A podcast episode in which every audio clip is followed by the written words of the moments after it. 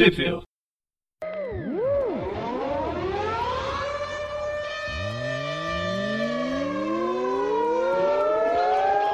Bem-vindos a, a, mais um Tweep View. É, ou, ouçam bem o, o um Tweep View, que tem gente que não ouve, mas hoje a gente vai falar sobre o Carnificina Absoluta e porque eu comecei todo zoado, eu me enrolei. Mas eu sou o Presto. Eu sou o João. Eu sou o Gustavo. Então, voltando, a gente vai falar sobre o terceiro programa de Carnificina Absoluta, do qual a gente não vai falar sobre Carnificina Absoluta. Olha só que incoerência. Na verdade, a gente não vai falar sobre a série principal, a gente vai deixar ela pro final, é, que vai encerrar a saga e dar, dar um ritmo um pouco melhor pro, pro programa.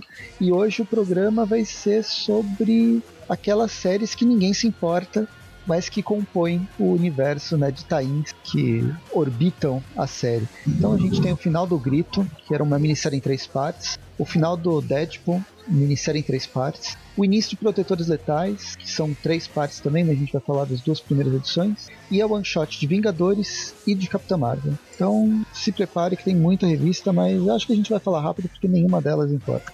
É, hoje é basicamente aquele programa que quando você está vendo um anime e você quer descobrir mais sobre a saga principal que está acontecendo, os personagens param para ir na praia. pois é. Então, hoje vamos começar com. Não, não é nem o episódio da praia, é o episódio filler. O episódio da praia não se aproveita. E tudo isso foi, foi lançado aqui no Brasil já. Ah, eu tenho que. Em todos os programas do Carnificina Absoluta, eu tenho que frisar que a revista do Carnificina Absoluta não chegou em casa. Desta vez, na verdade, os dois primeiros números, o, o Absoluta 1 e o Carnificina Absoluta é Pesadelo Supremo, esqueci o nome da, que é a, a revista Ponto Sangrento. secundária. Contos Sangrentos, isso. A número 1 um finalmente chegou aqui, aqui em casa, depois de 3, 4 meses esperando, mas uh, os volumes 2 e 3 ainda não, mas a Panini prometeu que esse ano chega. Então eu vou falar com versões digitais dessas respectivas revistas. O senhor, Panini, o senhor Panini ligou para sua casa e disse que vai chegar ainda? Não, eu liguei para lá, porque é, toda semana eu ligo praticamente para falar: ó, oh, tem essa, essa, essa, essa, essa, não chegou. E aí, quando que chega? Ah, 15 dias úteis. 15 dias úteis. Você sabe o que são 15 dias úteis? 15 pra... dias úteis no, no, mundo normal são 45 dias. É, então. É, é dia pra caramba. E, e não é no mundo normal, porque a gente tá, tá mais zoado ainda. Então, putz, eu nem sei. Só falta, quando acabar essa pandemia, chegar lotes e lotes de canetina absoluta aqui. Aí eu vendo. Porque tá tudo travado em algum lugar. Mas enfim. Carnificina absoluta para dar e vender. É, vai chegar um número a mais para cada vez que você ligou e reclamou. É, se for assim, pelo menos tá bom, vai. Eu sei que o grito saiu nas revistas da mensal do Venom, a 2 e 3, que eu ainda não li porque são as mensagens do Venom que ainda não chegou aqui, aqui em casa, não no Brasil, no Brasil já chegou, né, aqui em casa. Você tem, você tem os números dela, Paul? Cara, vou confessar que vi na banca, mas esqueci de comprar. Então, eu assino. Se eu tivesse comprado na banca, já estaria em casa, já estaria lido. Mas eu vou parar de reclamar. No número 14 de Venom, eu acho que essa já tem. Saiu o Grito 1. Olha só. Essa, essa revista foi lançada em junho de 2020, mas a gente não está falando sobre ela. A edição do Venom sa não saiu o Grito, saiu o Venom 18 e 19. Então, logo, nas edições número 16 e 17, saiu, saíram as edições Grito 2 e 3. Elas são, respectivamente, de agosto e setembro de 2020. Então não posso reclamar, não está tão atrasado assim, só está um mês atrás. As outras edições que a gente vai falar hoje, a Carnificina Absoluta versus Deadpool saiu em Contos Sangrentos, assim como Protetores Letais. É, Capitã Marvel saiu em Contos Sangrentos 3 e Vingadores saiu na Mensal dos Vingadores na edição número 18. Então vamos para lá, vamos para elas que eu já enrolei demais. A primeira edição do Grito, é, a gente já comentou com ela no programa passado e vai basicamente mostrar aquela personagem que chama Mania, que tem já, já foi a parceira do, do agente Venom e tem a marca do inferno no corpo dela. Ela vem para Nova York para tentar ajudar contra o, a infestação e aí ela enfrenta a simbionte, a, a simbionte controlada pelo Carnificina, que é a própria Grito que foi ressuscitada, né? A, Patrícia, Patrícia alguma coisa, eu esqueci. Nessas edições a gente continua essa história, o roteiro é do Boom, com a arte do Gerardo Sandoval com Alex Arismendi, as, a arte final, o Gerardo Sandoval, o Alex Arismendi e o Victor Nava, e a cor do Eric Arcinega. Então a gente começa já com a, as duas brigando, uma com a outra, com Carnificina martelando na cabeça da Grito a todo momento, até que chega uma hora que todo esse fogo infernal irrita tanto a Grito que ela é, é cai em si, né? Ela percebe ou a, a mente dela consegue resistir ao Carnificina e ela arranca um pedaço do simbionte da testa dela, que é onde fica aquele símbolo de espiral, e ela volta volta a ter controle, pelo menos um controle parcial. É nesse momento que as duas acabam se aliando contra o. A Grito fala que ela ainda ela vai sim, ela sente a, a presença do, do Carnificina, é questão de tempo dele voltar a dominar ela e resolve salvar a Maninha levando ela para o mais longe possível, mesmo a contragosto da Maninha. E a gente tem uma página dupla bem legal que é para quem não leu, não tá lendo a, a do Carnificina Absoluta e nem sabe quem é Maninha, não sabe quem é nada e pegou essa edição número 2 por mero acaso. Aqui tem um belo resumão de página dupla. E eu já tô na. E a, e a página obrigatória do Mega Resumo. Mas eu gostei da, da página. Eu acho que tem uma resolução visual interessante e um resumo. Sim, sim. Um resumo bom. E eu, eu particularmente, eu já, acho que eu já falei isso, que eu gosto bastante da arte do, do Gerardo Sandoval. Então, isso aqui para mim é um prato cheio.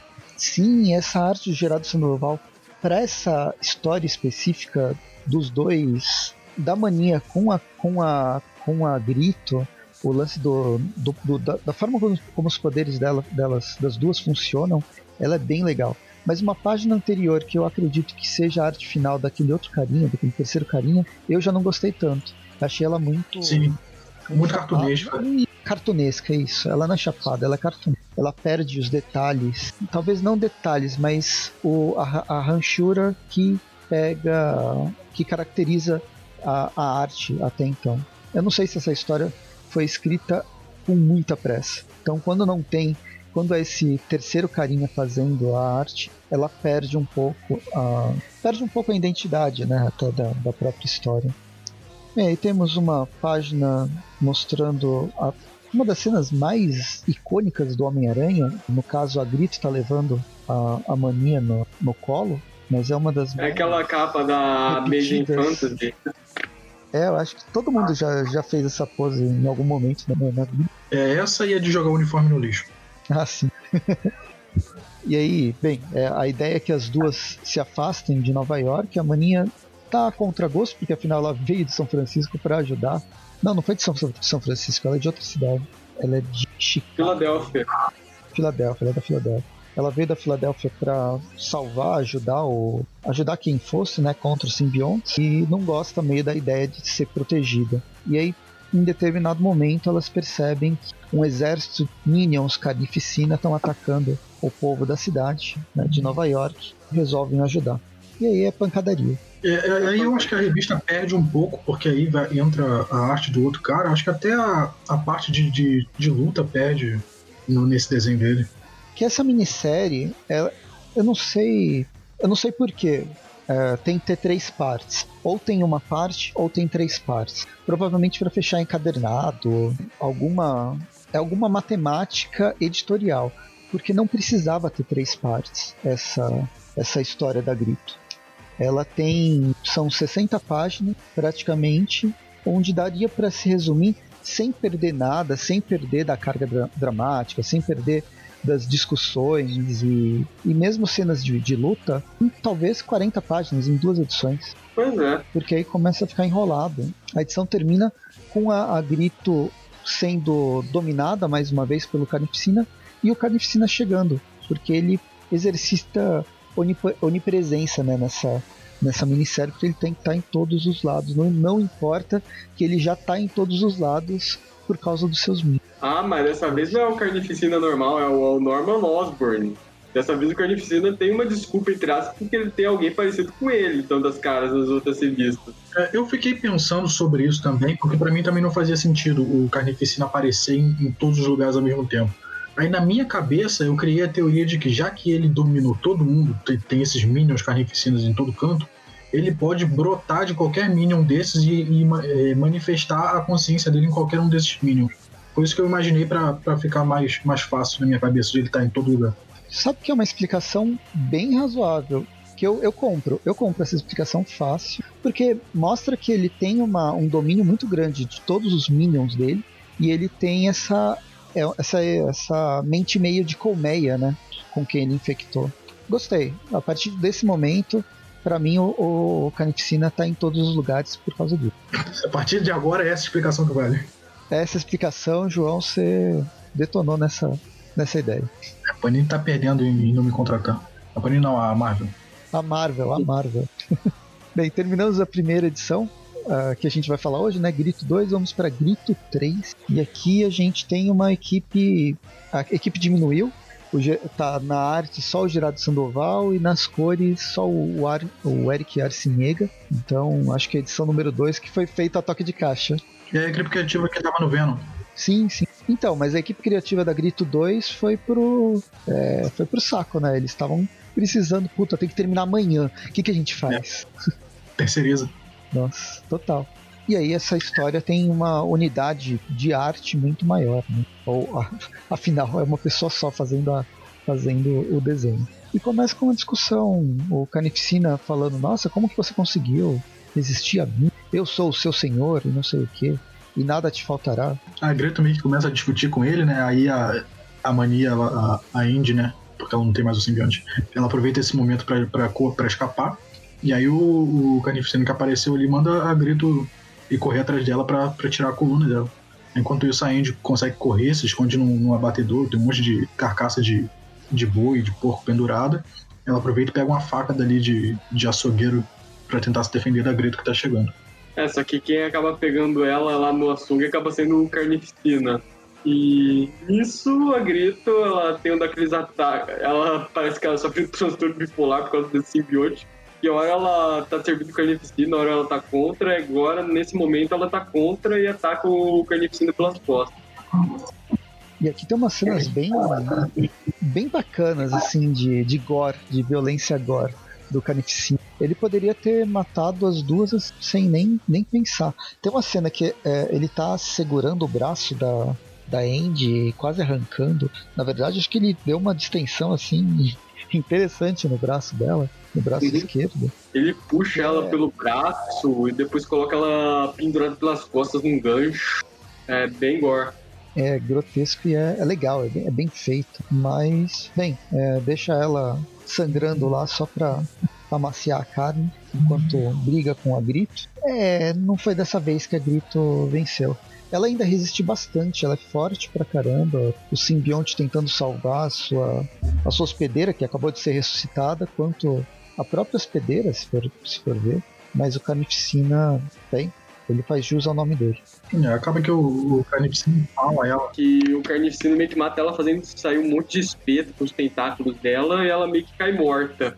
É, é isso, né? Depois que, que ela tá caída morta, a gente ainda vê que ela tem um, um último suspiro do, do simbionte dela para tentar matar o Carnificina. Só que mesmo assim ela não consegue. Aí enquanto o Carnificina fica, não sei, dando aquela pose de, de vilão e fazendo seu discurso, a, o simbionte ainda vivo, ele toma o corpo da Anne, ela se transforma na nova Grito, numa Grito superior, com poderes é, de fogo infernal, e vaza daí né? Bate no carnificina e vaza o mais rápido que Ela tranca ele dentro de um, do frigorífico, dentro de um congelador, foge. Só que o carnificina acaba saindo de lá enquanto ela se balança pelos prédios, encerrando a edição. Eu acho que ele fica preso em menos de um minuto. É o suficiente para ela virar a esquina. ah, mas não, o carnificina não, não vai atrás dela porque seria muito previsível. E aí a gente termina essa primeira, esse primeiro arco, nessa vários arquinhos que a gente vai falar agora, é, nessa, né, nesse programa, e agora vamos para o pior deles, que é Carnificina vs Deadpool, que poderia nem ter. Diferente de poder ter, poderia ser duas, poderia ser uma, essa poderia ser zero. Mas enfim, a primeira edição a gente tinha acompanhado o, o Carnificina, o Deadpool encontrando o Carnificina lá no Instituto Ravencroft. E eu até esqueci o que aconteceu com ele. Né? Ele fugiu. Aí, e ele fugiu porque ele é o, ele é o unicórnio do, do Carnificina. É, ele teve cinco simbiontes diferentes. Eu, eu, vou, eu vou fazer, antes de você começar a falar da edição, eu vou fazer um pedido. Por que as pessoas ainda continuam fazendo revista com Deadpool? Ainda tem gente que compra isso? Então, pois é. Ele tem tanta edição, é, fazendo participação em tanto lugar. Deve ter muita gente comprando. Esse é o problema. É revoltante. Ele fez sucesso nos filmes. E podia ser pior. Podia ainda ser aquela época que ele tinha um monte de voz na cabeça e ficava a edição toda discutindo com elas. Então, eu parei de ler, de acompanhar em 99 o Deadpool. de lá pra cá eu só fico puto quando ele aparece. Não, não. Depois quando o Deadpool voltou na aquela arma X, alguma coisa X, foi logo depois que ele voltou, é, a Panini começou a publicar ele. No finalzinho do primeiro volume de, de, de Deadpool, acho que nos últimos. É, seten, no, no, no seten, na edição 70, 70 e pouco, eu li ainda esse retorno do Deadpool, mas foi a última, o último suspiro. Depois eu desencanei total. Bem, o, e eu continuo lendo, né? Porque alguém do que é o, chefe do Aracnofan me obriga. Eu? E essa revista, ela tem roteiros do Frank Thierry com a arte do Marcelo Ferreira. Marcelo Ferreira, será que é um, um xará brasileiro? Vamos ver. Só porque eu levantei a dúvida, eu vou ter que procurar. Esse eu não conheço. Brasileiro. Aí, ó, Brasil. Trabalhando brasileiro... Deadpool, olha só. É, então, o brasileiro tem que entrar no mercado por onde der, né? E se for em Deadpool, seja Deadpool. A arte dele é legal. Eu, eu gostei até da arte. Ela me lembra. Me lembra uma arte meio anos 90. Não, minto. Uma arte anos 2000 principalmente com esse carinho fogo fato, né, logo na primeira página. Mas enfim, e a, a, a arte final é do Roberto Pod com Andy Owens e a Rachel Rosenberg que faz as, é uma equipe bacana até. O problema é que tá desenhando, escrevendo Deadpool. Como a gente já tinha dito, o, o Deadpool fugiu depois de ter feito a visita ao Carnificina na, na, edição passada. Ele fugiu antes que a coluna dele fosse arrancada, porque ele é o unicórnio dos, dos códex para o Carnificina. Aí o Carnificina utiliza todo o seu poder de persuasão nos seus minions e junta o pessoal de Ravencroft para ir atrás do, do mercenário. É, esqueci, mercenário. Tagarela. Ele Tagarela? junta o, o mercenário Tagarela. Aí ele junta o Fogo Fato, que é das antigas, o Enigma, que era aquele aprendiz do mistério que apareceu no edição e depois nunca mais, até agora, e o Aberrante, que é um daqueles vilões que surgiram lá no Um Dia Mais e também mal deu as caras desde então.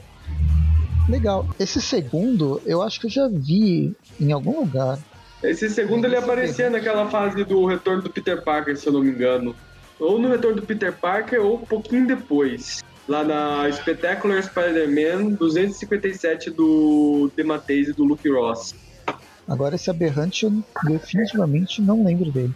Ele parece um, uma mistura, sabe o filme A, a Mosca? Ele é uma mistura da mosca com aquele The Lobster do cara que, se, que vira uma, uma lagosta. É muita cara, mosca mesmo. Ele é basicamente um drogado que achou que todas aquelas fórmulas lá de DNA de animal do Dr. Connors eram mais drogas, engoliu tudo e virou esse bicho que é aparentemente mortal. Nossa. Enfim, enfim, os três vão atrás do Deadpool. E aí eu quero, quero fazer essa reflexão pro ouvinte. Imagina essas, esses três personagens que eu duvido que alguém lembre de quem são ou acha que sabe quem são. Você acha mesmo que eles vão conseguir pegar o Deadpool? Cara, seria um, é um milagre que eles tenham sobrevivido a pegar o Deadpool. Então, é porque essa revista não tinha nenhuma. O editorial nem, não permitiu nem que se matasse personagens de quinta categoria. Pois é. Eu conheço aqui é o Fogo Fato, mas porque no Aracnofan é um dos, é um dos personagens preferidos do Aracnofan. É a piadoca recorrente. E aí é isso, né? É a busca deles três atrás do Deadpool. Tem várias explosões, tem fogo, tem agressão é. e ninguém consegue pegar o Deadpool no final. É, o, começa com o Deadpool aqui ligando pro Homem-Aranha para falar que ele tá com problemas, tudo. Só que nisso o Homem-Aranha já tá com seus próprios problemas, já que tá naquela fase, provavelmente da edição 2, o Venom e o Homem-Aranha atravessando a cidade cheia de Minions do Carnificina. Enquanto isso, os Minions eles descobrem onde tá o Deadpool. É, ele tá numa escola de. numa loja de quadrinhos, né? É. E aí começa a luta.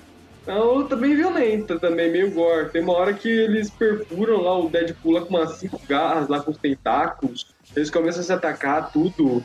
Deadpool usa fogo contra eles.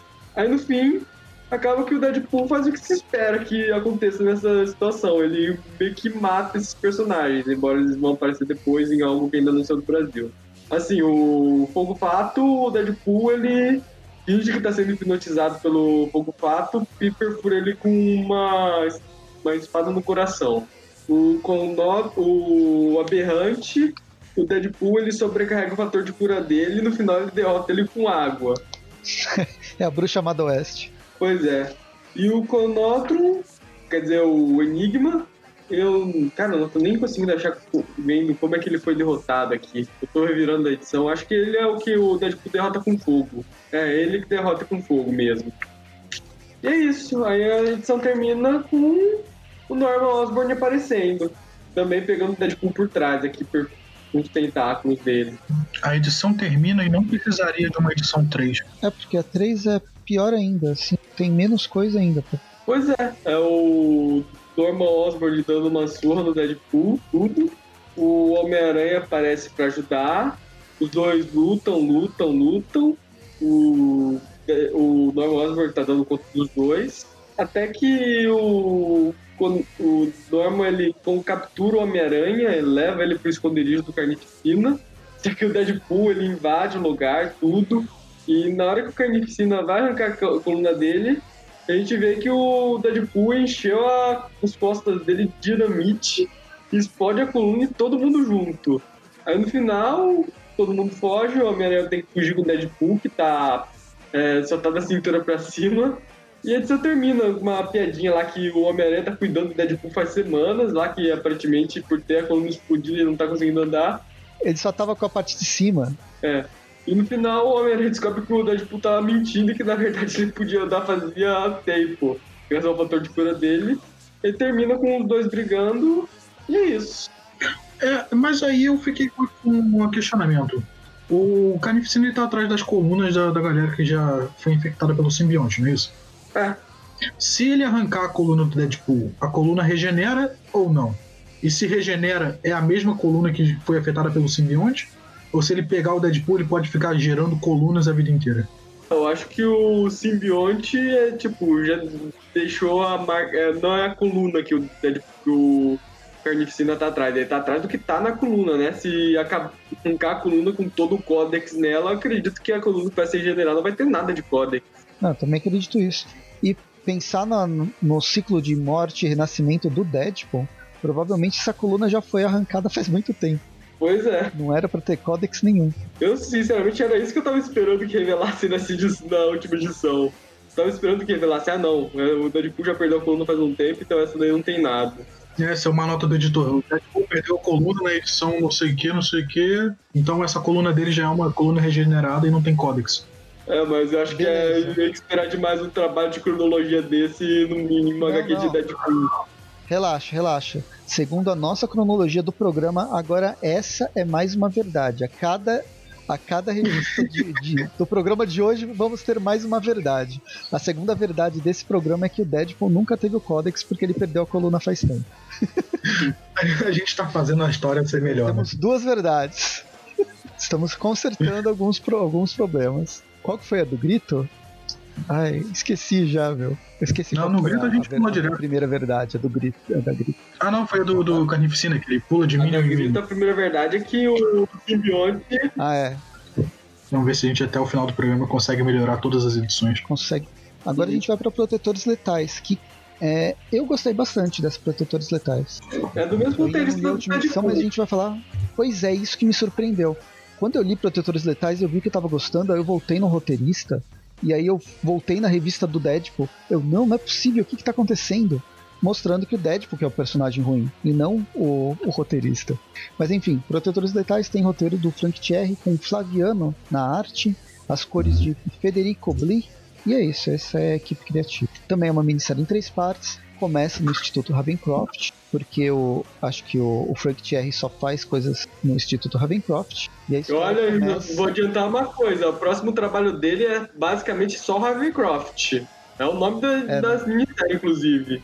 E essa primeira edição, ela, ela meio que ela preenche alguns buracos da, da primeira edição do Carnificina Absoluta, da Carnificina Absoluta e Deadpool. Ela faz algumas. Ela, ela se passa no meio dessas, dessas outras revistas. Porque a gente começa É.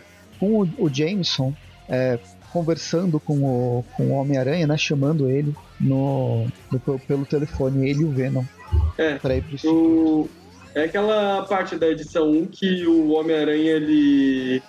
eles vão pro Ravencroft atrás do Norman e o Jameson, entre aspas, ele arranja um jeito lá de esvaziar o lugar pra eles. Aí nessa edição nós vemos como é que o Jameson esvaziou o lugar. Ele basicamente foi ele que matou todo mundo no lugar. Sim, já completamente dominado pelo Carnificina. E isso aí também faz, faz um paralelo com a, a revista do Deadpool, porque nas primeiras páginas que ele tá chegando no Ravencroft, tem o, o, o carinha lá, o Vigia Noturno, que tá morto, e ele conversa com o Vigia sem saber que o Vigia tá morto.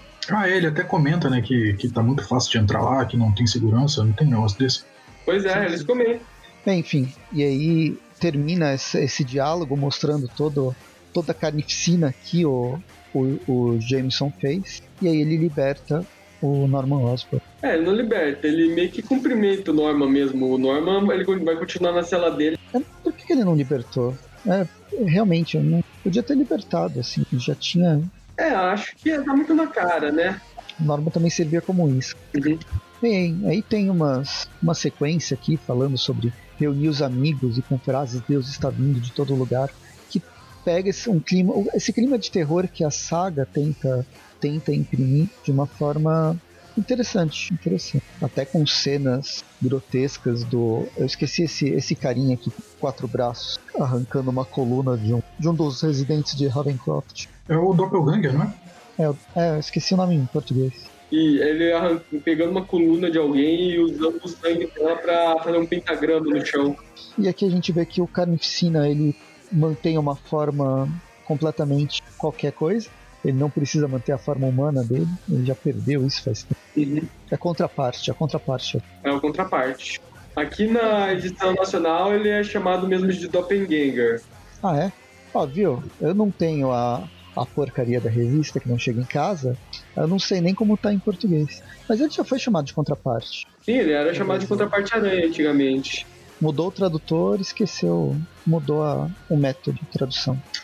Presto, a Panini não consegue levar a revista na sua casa, você quer que eles continuem com o nome do de personagem? Poxa, a Abril, que era Abril, ela mantinha e tinha sua cronologia pessoal, ela tinha os nomes, ela mantinha os nomes mesmo mais absurdos possíveis, do tipo Ajax pro John Jones e acho que o Ajax é o mais bizarro de todos os de todas as, as traduções. É que antigamente eu acho que eles viam o nome do pessoal lá no, no guia dos quadrinhos pra saber qual é o nome deles traduzido. Eu acho que eles pararam com isso agora.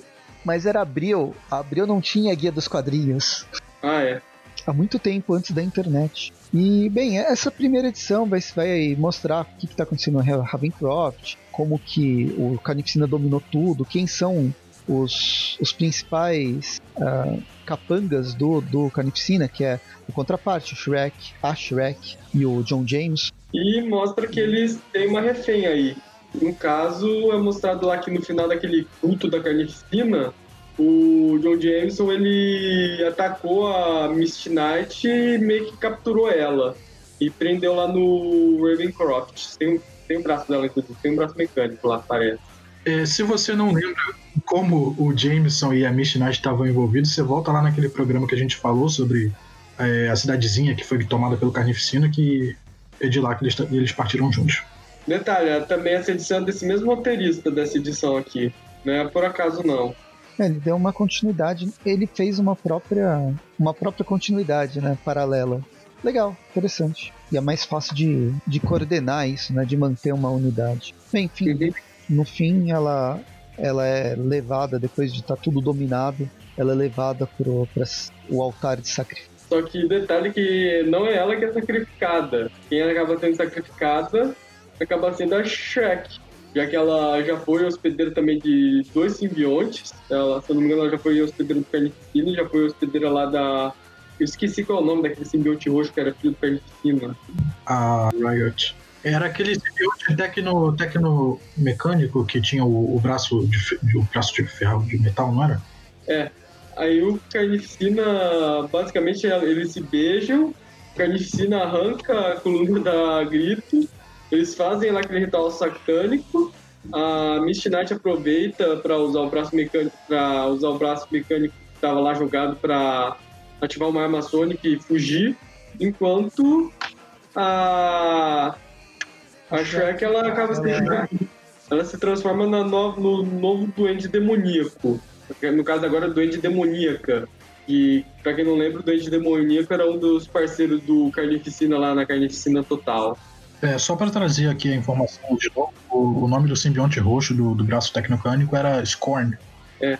Praticamente não conheço o Duende Demoníaco. Eu lembro do jogo, do Carnificina, Carnif- Carnificina Total, mas ele era mesmo. Ele é um demônio mesmo? É, isso daí tá, no, tá, tá vendo agora no Tweep View Classic o Duende Macabro, segundo, ele fez um pacto lá com o demônio pra ganhar poderes, superpoderes. Só que na verdade ele foi possuído por um demônio. Aí vai chegar um momento em que esse demônio e o Duende Macabro vão se separar e esse demônio é o Duende Demoníaco. Que é meio o motoqueiro fantasma lá, que ele também tinha uma obsessão em matar lá os pecadores, tudo mais. Até que em algum momento ele acaba morrendo. E essa é meio que a ressurreição dele. No caso, agora tendo a Shrek como hospedeira dele. Eu achei a morte da, da Shrek bem impactante. Pô, Uhum. foi bem. Uau! É sério que ele fez isso? Aí depois Uhum. ela retorna como, como Duende Demoníaco. Na verdade, ela voltando como Duende Demoníaco perdeu um pouco o impacto. Mas a morte foi bem, bem interessante. Uhum. E a Misty Knight consegue, consegue fugir. E aí, assim como o Deadpool t- tem várias pessoas atrás dele, a Misty Knight tem os É, seus ela- perseguidores. Ela foge pro esgoto, só que infelizmente o esgoto tá cheio daqueles minions do Carnificina. E isso encerra a edição. O esgoto tem sempre que ter os esgotos. Pois é. Você nunca viu o Quarteto Fantástico, os Vingadores nos esgotos? Talvez o Hulk. Bem, a edição 2 começa com o John, o, o John se transformando num lobo, né? No Homem-Lobo. No Homem-Lobo carnicizado. E aí é ele que vai atrás da amiga dele, melhor amiga dele, não sei. Uhum. O Carnificina tá bem bolado com o Jameson, porque além de ele ter deixado a Misty escapar, eles, eles praticamente eles perderam a base de operações deles agora há pouco, porque o Deadpool explodiu o Ravencroft. Quer dizer, botou fogo no Ravencroft. Então ele envia a Duende Demoníaca e o Homem-Lobo atrás da Misty. E aí a edição mostra aqui a Misty usando um cadáver de um dos Minions meio que como um disfarce pra fugir, tipo aquele pessoal que jo- joga nos Walking Dead e outros filmes de zumbi que se disfarça de zumbi pra passar desapercebido na multidão. É isso que eu ia falar. É totalmente Walking Dead isso aqui. Começou lá com todo mundo quase morto, lá que também tinha isso. Nossa, é mesmo, não lembrava. Muito bom esse filme. Uhum. Melhor filme de zumbis. Aí a Misty Knight, ela derruba lá os dois minions que estavam atrás dela, com um pedaço do braço de um dos outros minions, é, Bengor. E ela consegue fugir até encontrar lá um telefone, junto com os cadáveres de outras pessoas que morreram nos esgotos. E ela faz a ligação dela. Ela faz a coisa mais sensata que eu já vi, ela pede ajuda. Pois é. E a turma que ela pede ajuda não é por acaso. Que é, começa a aparecer o pessoal. Começa, por exemplo, com um dos Minions do Carnificina saindo dos esgotos, só para ser derrotado lá pelo Punho de Ferro. E o Punho de Ferro, ele meio que vê lá a multidão de Minions, então ele resolve reunir a velha turma para derrotar eles. No caso, ele reúne a Flama, o Manta e a Daga e o Morbius, que, pra quem não sabe, eles eram a turma de heróis da Carnificina Total que tentaram enfrentar o Carnificina. Que, que grupo é esse? Não tem nada a ver. É, o grupo completamente zoado, assim. aleatório. Se embaralhou as cartas e foi distribuindo. Eram os heróis da época. Eram os heróis associados ao Homem-Aranha. Aí tem o Deathloop também. Aham, uhum, o Deadlock também aparece. E a edição termina basicamente com esse pessoal indo pros esgotos. Fazendo pose. Pra, é, pra lidar com a situação. Eu volto a falar, gostei dessa edição, achei ela divertida. Eu quero ver o final, espero que seja legal também. A única coisa meio zoada que eu, pra, mim, me incomodou foi essa fuga The Walking Dead que ela faz. Porque diferente dos mortos-vivos, se ela pegou um corpo de um simbionte com um simbionte, um corpo, um hospedeiro com um simbionte, o simbionte ainda é um simbionte, ele tá vivo, né? Então ele não é uma matéria inerte igual um morto-vivo do The Walking Dead. Isso não funcionaria. Eu acho que é porque esses simbiontes que estão fundidos ao pessoal são só pedaços do simbionte original, às vezes eles são meio burrões mesmo. Ou eles são tão divididos. Vai lá, é a verdade, a verdade desse episódio. Vamos melhorar essa edição. Melhora essa edição. Qual é a verdade? Eu, eu, queria, eu, queria, lembrar se a gente já viu o Carnificina pegando, tipo, cadáveres de pessoas mortas para botar esse, esses pedaços dele. Porque aí faria sentido. Se fosse uma pessoa já morta e só com o simbionte em volta, se o simbionte ficasse inativo, ele ficaria só grudado no cadáver. Então ela poderia fazer isso. Como a gente vê, é só a metade de cima que ela tá ele ah, ressuscitou pessoas. Às vezes não é uma pessoa morta, mas levando em conta que ele pegou parte desse pessoal no hospício, às vezes era alguém que tava catatônico. É, ou isso. Qual, qual que a gente vai escolher? Tem que escolher uma. Sim. Pessoas mortas, vai, eu voto no pessoas mortas. São assim como, olha só, vamos lá. É, funciona. Porque a gente viu na revista do Venom aquele simbionte que veio, foi pro espaço e voltou o hospedeiro dele já morreu faz tempo. Ele só tem uma carcaça que ele usa de roupa interna. E os simbiontes do, do Carnificina ele também pode usar carcaças de mortos como uma, é, um tipo de roupa que fica por dentro, enquanto o simbionte fica por fora. Aí dependendo do, da forma como dos métodos atualiz, do Ravencroft serão atualizados ou não, às vezes igual a carcaça que aquele simbionte pegou, esses simbiontes pegaram pessoas que já foram lobotomizadas. Aquele, aquela carcaça lá que o Dorminhoco, o, esqueci qual é o nome do Sleeper em português, ele tinha pegado o cara, ele pegou ele depois de ser lobotomizado. O cara primeiro foi lobotomizado, depois morreu. Às vezes tem alguma coisa a ver também. Bom, temos três verdades. Será que a gente consegue mais duas? É, eu só queria comentar aqui também no final que eu queria o contato do barbeiro da, da adaga. O cabelo dela tá sensacional. Puta, tá, tá legal. É, beleza, vamos agora para Vingadores. Com, ah, é, só um comentário, nossa. acho que a Vingador, esse foi um erro meu, a Vingadores devia ter ficado no programa passado, porque ela basicamente ela mostra como o time dos Vingadores se reuniu antes do, da aparição deles lá nas HQs do Venom e na Carnificina Absoluta. Mas em minha defesa, essa edição também saiu atrasada nos Estados Unidos. Isso já tinha acontecido nas edições do Venom lá na época e essa daí ela saiu meio que depois disso. Totalmente desculpado e realmente você deveria ter saído antes. E ela tem um erro, ou pelo menos um grande problema que a gente vai chegar nele. Mas é, é uma revista que foi construída, foi escrita, desenhada por tanta gente. Isso aqui era. Putz, a gente precisa fazer um encadernado com seis tains. Vocês fizeram seis tains? Putz, falta um, né? De quem que a gente vai fazer? Ah, faz dos Vingadores que não fez. Como vocês não fizeram dos Vingadores? Então chama Lia Williams, Zack Thompson para fazer o roteiro. São duas pessoas no roteiro. Alberto Albuquerque e o Guyo Villanova na, na arte. E a Rochelle Rosenberg nas cores. Uma equipe criativa enorme para 20 páginas para fazer a toque de caixa. Rachel Rosenberg tá trabalhando sem parar nessas edições. Nossa, ela faz de tudo. Eu gosto dela, mas coitada, não dá, não dá nem pra ela pintar direito, brincar, se divertir pintando. Tem que pagar conta, deve estar tá com umas contas atrasadas aí. Bem, a gente, a história vai se passar na cidade de Nova York. Ela começa antes da invasão carnificina, na verdade, no momento que os simbiontes estão invadindo todo, toda a cidade. E o. É, aquele momento da. O Capitão América. Capitão América lutando contra esses novos Minions. Cara, o Capitão América ele arranca o simbionte de um cara do soco. É a nova fraqueza dos simbiontes. Só socos patrióticos. Soco patriótico separa o simbionte do hospedeiro, olha. Quem precisa Pronto, de luz, a gente já tem a nossa verdade. A gente já tem a nossa verdade dessa edição. Socos Se você patrióticos. socar com bastante força, você consegue tirar o simbionte de alguém. Mas você tem que acreditar na sua nação. Aham. Aqui no Brasil ia ser difícil. Na verdade, ia ser. é, ia ter uma, uma disparidade. Tinha gente que ia socar com muita vontade, mesmo não sabendo o que tá fazendo, e tinha outras pessoas que nem adianta socar, que, que não acredita mais. Bem, e é isso, ele soca, ele, ele soca mendigos e o Carnificina sai.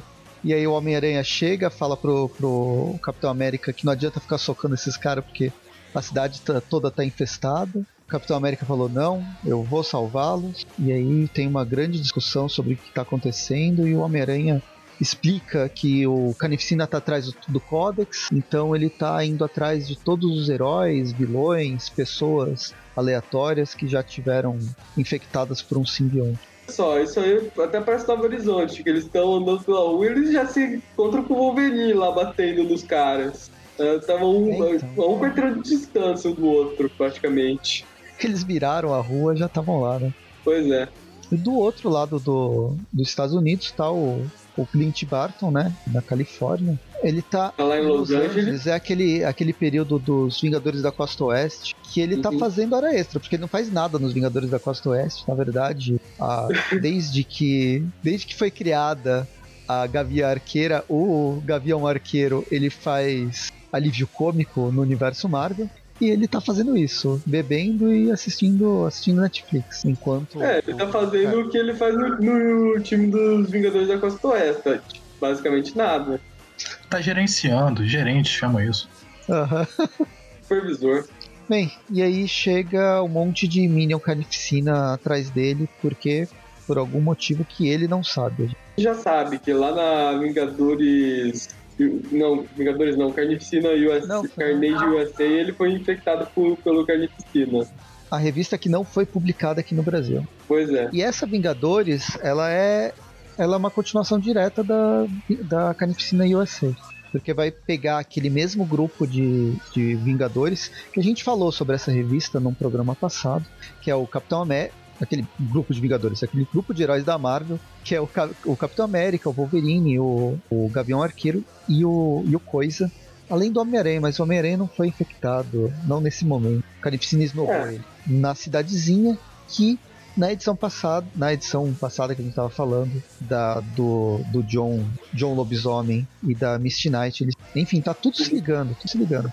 Mesmo as edições, as edições, por que que eu tô lendo isso? Elas também Pois é. é, é meio. Aqui, a, a gente volta pro lar do Quarteto Fantástico, na rua Yance. Eu não tô acompanhando Cara, o que- Fantástico nesse momento. Eu só, eu só queria fazer uma observação que as- enquanto eles estão lá na- no prédio da rua Yance, nas ruas tá tudo tranquilo lá com as pessoas infectadas por simbionte andando normalmente pela rua.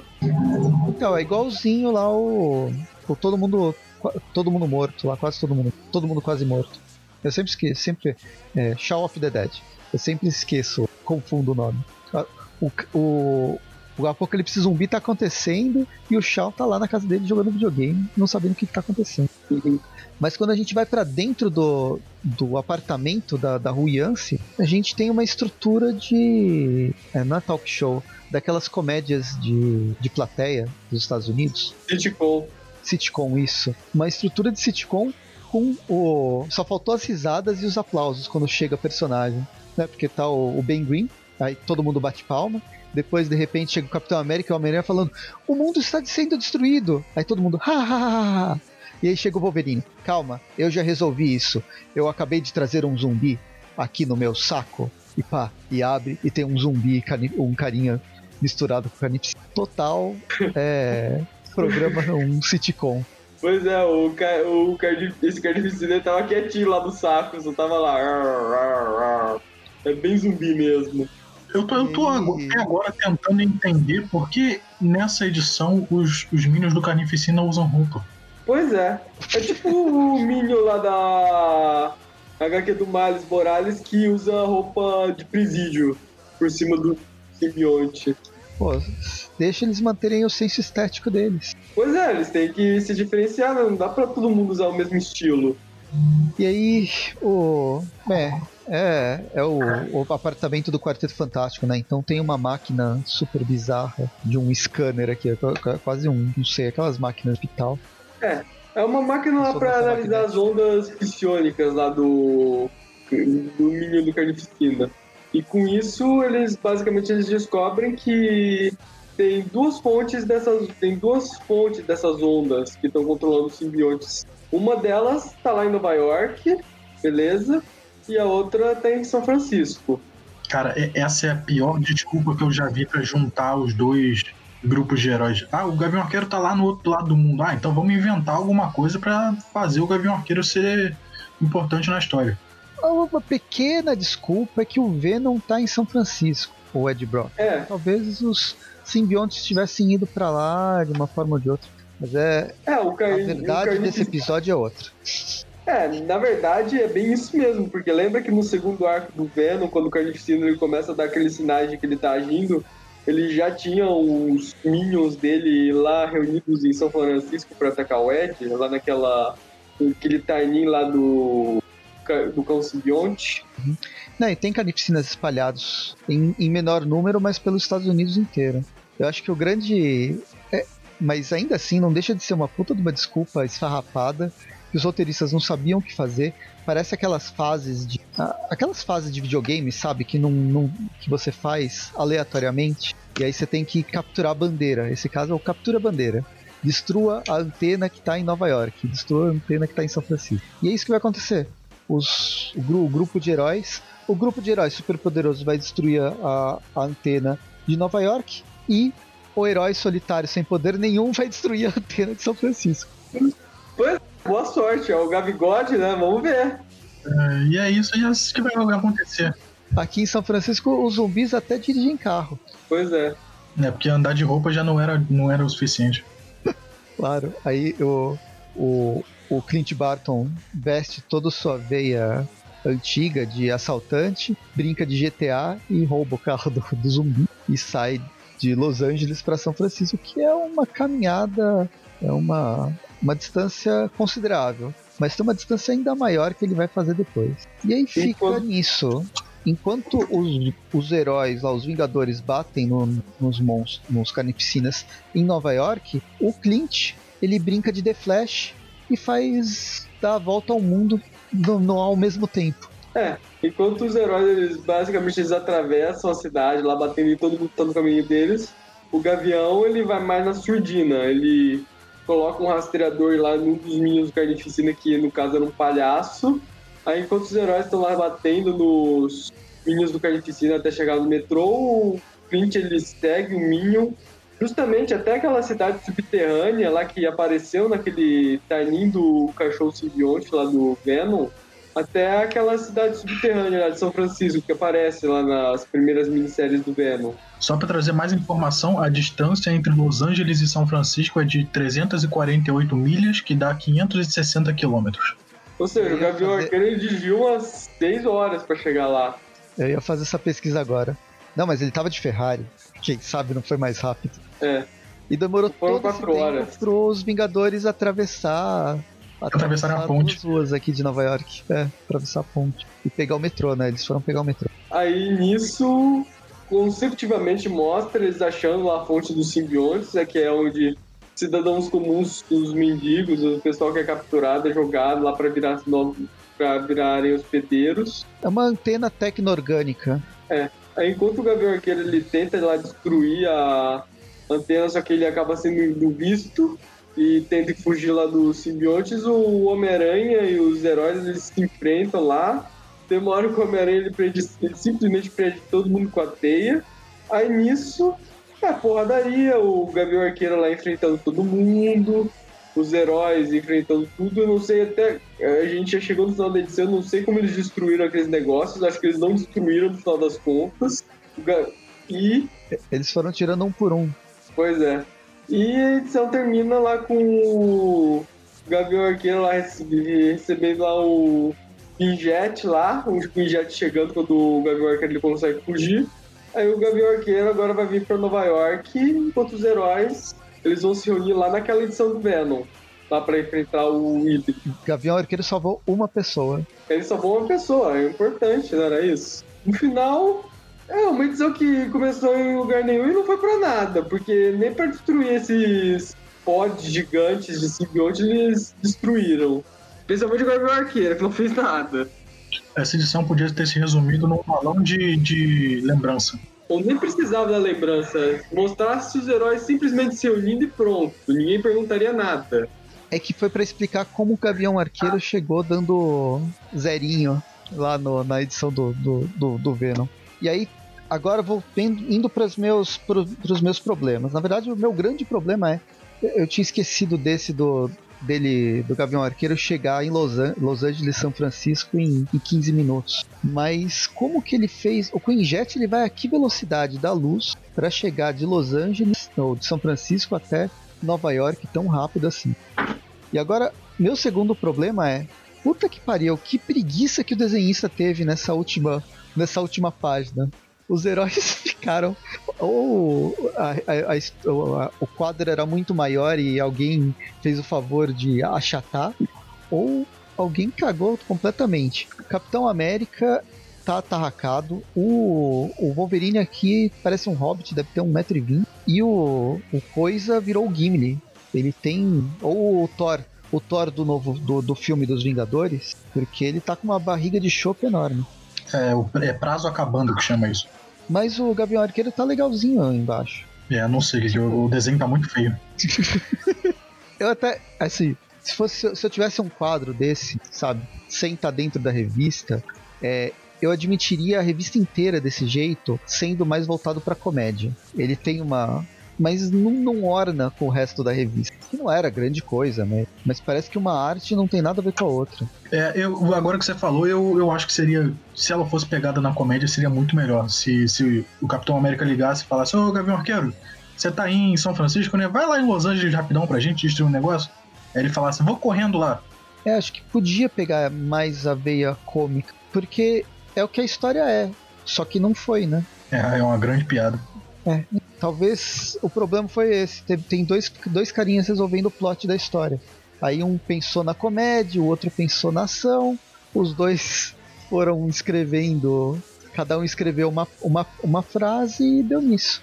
É igual aquela história lá do Homem-Aranha, a gente falou outro dia, do que cada, cada autor escreveu 10 páginas. A corrente pra frente? corrente, isso. Que um não conversou com o outro, mas lá a proposta era essa. Aqui não, a proposta era ser uma revista só. E beleza, vamos para a última revista, vamos para Capitã Marvel. Essa aqui, como eu disse, já foi publicada na revista, naquela revista extra do Carnificina Absoluto. Aqui a história é da Emily Ryan Lerner com Andrea Brocardo nas, na arte. Andrea Brocardo, ela dá uma, ela divide a arte final com o Lebo Underwood e as cores é do Dono Sanchez Almara, mostrando uma equipe bastante, bastante plural, né, de várias partes do mundo, pelo menos pelos, pelos sobrenomes. A gente começa com a Capitã Marvel no espaço, falando como ela queria. Ela tem essas histórias cósmicas e tal, mas qual que é o propósito dela? Às vezes ela queria viver a vida dela na casa dela, uma vida comum. Todo super-herói cósmico pensa nisso em algum momento. E para aliviar essa, essa tensão universo, ela resolve ver, como todas as pessoas, o vazio existencial é ver vídeos de gato. E no caso, vídeos do gato dela, que estão que tá sendo sempre que ela sai, ela é cuidado por uma amiga que alimenta o gato. O gato alienígena, sabe? Mas nem todo mundo sabe disso. Ela até chega, até chega a falar que da última vez a amiga dela só botava comida e quando voltou o gato tava virou um baiacu, mas agora ela já sabe o quanto de comida tem que ser tem que ser colocado. O problema é que o gato gordo se transforma um grande ser cheio de tentáculos que parece aqueles bichos do do ah, é aquele filme, filme não, A o Coisa. jogo do Ah, não, é, parece a coisa, não, mas me lembrou antes da coisa, mas tem muito mais a ver com a coisa. Me lembrou aqueles, acho que os, os lambedores do Resident Evil, Aqueles bichos lá do quarto jogo. Os quarto Lickers, jogo. que você não pode Então, fazer barulho eu- com eles.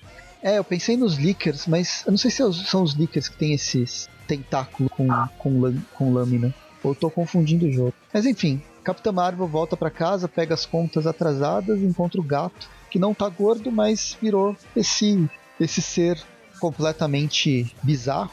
Ela, com toda a sua invulnerabilidade, tenta salvar o melhor amigo dela, enfiando a mão dentro do, dentro do simbionte. A esperança era tirar o gato, tirar o gato da cartola, mas o que ela consegue ser é ser tragada para dentro da, da cartola por causa dos vários tentáculos. É, o gato do demônio engole ela toda por completo, aí ela começa a passar por uma crise existencial.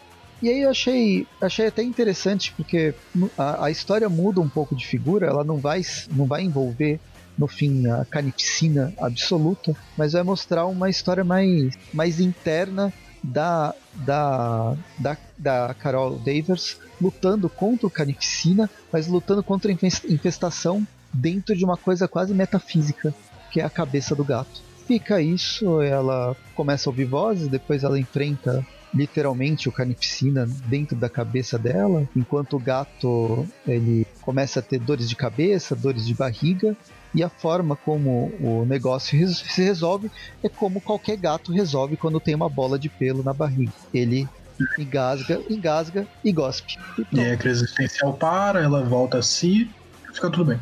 Ela pega o, ela pega todo esse simbionte, vai para o espaço, dissolve o simbionte no espaço com os poderes, mega poderes que ela tem. Termina, termina com ela levando o gato para amiga dela, para Jessica Drill, para Mulher Aranha, mesmo com a Jessica sendo alérgica a gatos. Porque afinal, ela tem que continuar salvando o mundo e o universo. É, afinal, não é como se a Jessica não estivesse ocupada cuidando de um bebê. Pois é. É, se eu fosse o Carnificina, eu ficaria pessoalmente ofendido com a Carol, porque todo mundo, quando quer matar o Carnificina agora, leva ele pro espaço. é mais uma forma de derrotar o Carnificina, né? Pronto, a gente descobriu duas formas novas de derrotar o Carnificina. O espaço faz mal pro simbionte, pelo menos o simbionte do Carnificina, e socos patrióticos. Pois é, o simbionte do Carnificina ele não vem do espaço, ele vem da Terra. Logo, faz sentido que ele não seja. que ele seja. tenha fraqueza ao espaço. Ele é xenofóbico com espaço. Uhum. Xenoespacial. Xenofóbico espacial. É, ficou horrível isso. E é isso. A gente termina. Não sei se eu encontrei uma grande verdade. Ou gatos eliminam infecção cuspindo bolas de pelo. Não sei se foi uma boa, uma boa verdade absoluta. As outras foram melhores. Vocês têm alguma melhor pra falar? Não. Essa história não é tão boa. É. Então, eu não achei ela ruim. Eu achei ela totalmente desnecessária. Ela foi feita também para criar um, um, encadernado com tains, para completar encadernados de tains, e porque a, a Carol Davers, ela atualmente, e já faz um tempo na verdade, querem tornar ela uma personagem relevante e importante no universo Marvel. Mas é difícil, tipo, nada contra, mas eu não gosto da, da. Eu acho muito difícil gostar da Carol ultimamente ela tá tendo algumas histórias mais interessantes, mas eu não. Tipo, a Mulher, Mulher Aranha eu acho muito mais legal. A Jessica Drew, eu sempre gostei muito mais dela do que da Capitã Marvel. Falta carisma pra Capitã Marvel.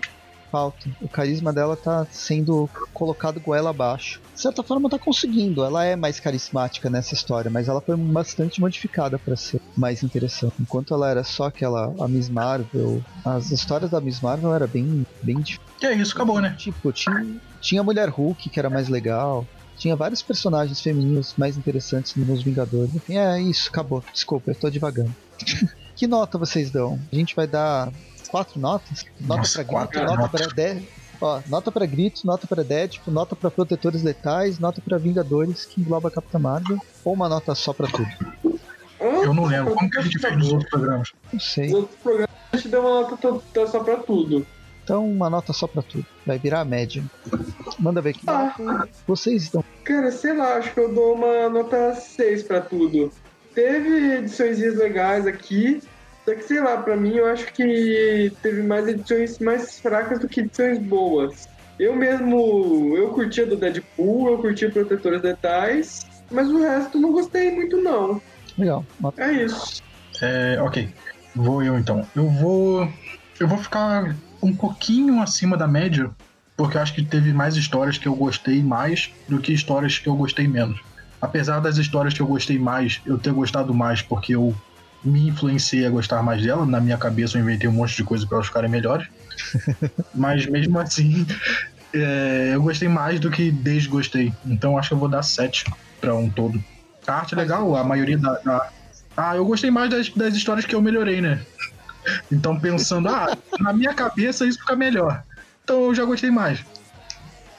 Então, você leva o grito. É... Eu lembro que a gente...